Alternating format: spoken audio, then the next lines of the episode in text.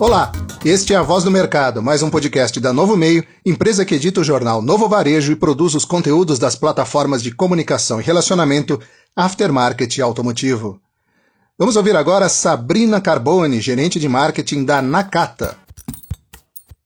Olá, vou contar para vocês um pouquinho de como eu enxergo esse mercado nosso nessa época de pandemia que estamos vivendo. Então vamos lá. Temos andado mais rápido nesses dias. Conseguimos desenvolver ideias mais criativas e mais eficientes.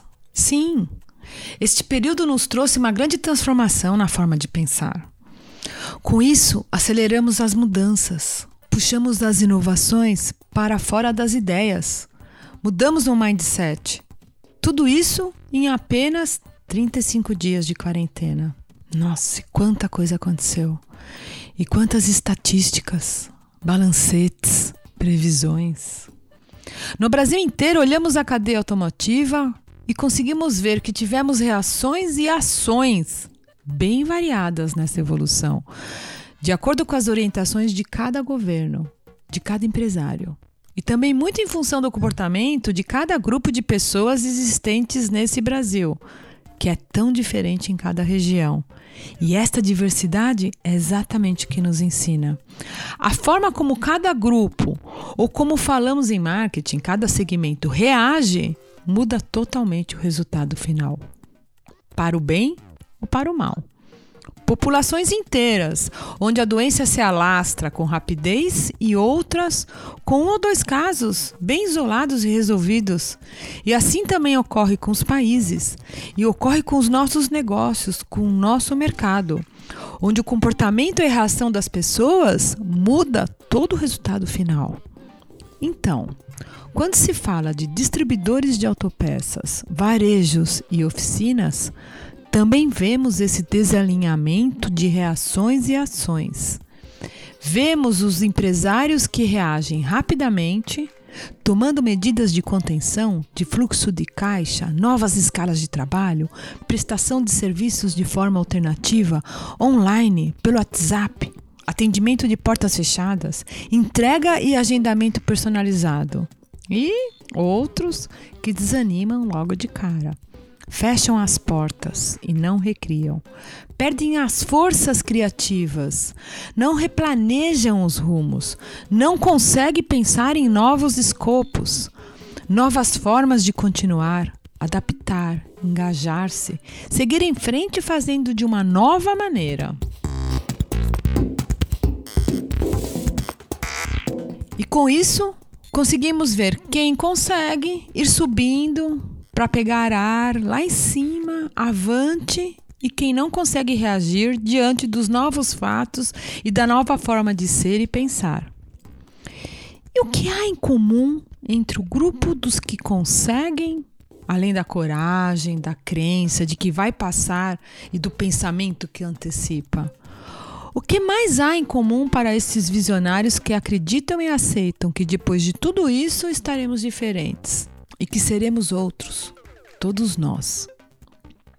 Há, em primeiro lugar, o impulso de replanejar. A gente precisa pensar no nosso negócio de uma forma diferente. Sim, fora da caixa. As soluções precisam ser novas. Não é só a gente que mudou. A demanda mudou também. A forma de consumo mudou e até a percepção das marcas mudou. Replanejar e fazer exercer o que o próprio planejamento solicita, que é voltar, mudar o que não funciona, pensar em um novo remédio para novas dores do mercado, daí advém as soluções criativas para as novas negociações de dívidas, novos formatos de prestação de serviços, novas formas de atendimento por novos canais. E o que mais? Ter foco. O foco aumenta a velocidade da ação há muito que deve ser feito. O fluxo de caixa fica desregulado, para falar brandamente. E de novo, velocidade é a chave da mudança. Teremos que agir rápido, selecionar e priorizar as ações que vão trazer o resultado mais rápido, realinhar as escalas de trabalho, renegociar as dívidas e as novas compras, unir esforços com parcerias que gerem soluções mútuas. E são várias as ações, mas com certeza estabelecer a prioridade é o que vai nos mover mais eficientemente. Outra coisa. Todo mundo está querendo fazer, trabalhar, se engajar, contribuir, fazer acontecer. É ou não é uma oportunidade única de pensarmos em um time só? Quem não está querendo contribuir num momento como esse?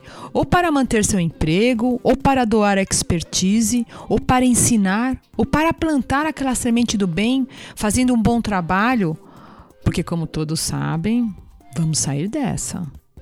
E que momento de ouro para transformar, para formar novas parcerias, trocar serviços.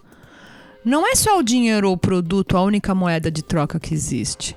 Conhecimento e tempo valem ouro, e neste momento temos abundância disso em todos os elos da cadeia. Temos que nos abrir a essas novíssimas oportunidades. Quem vai nos ensinar sobre marketing digital?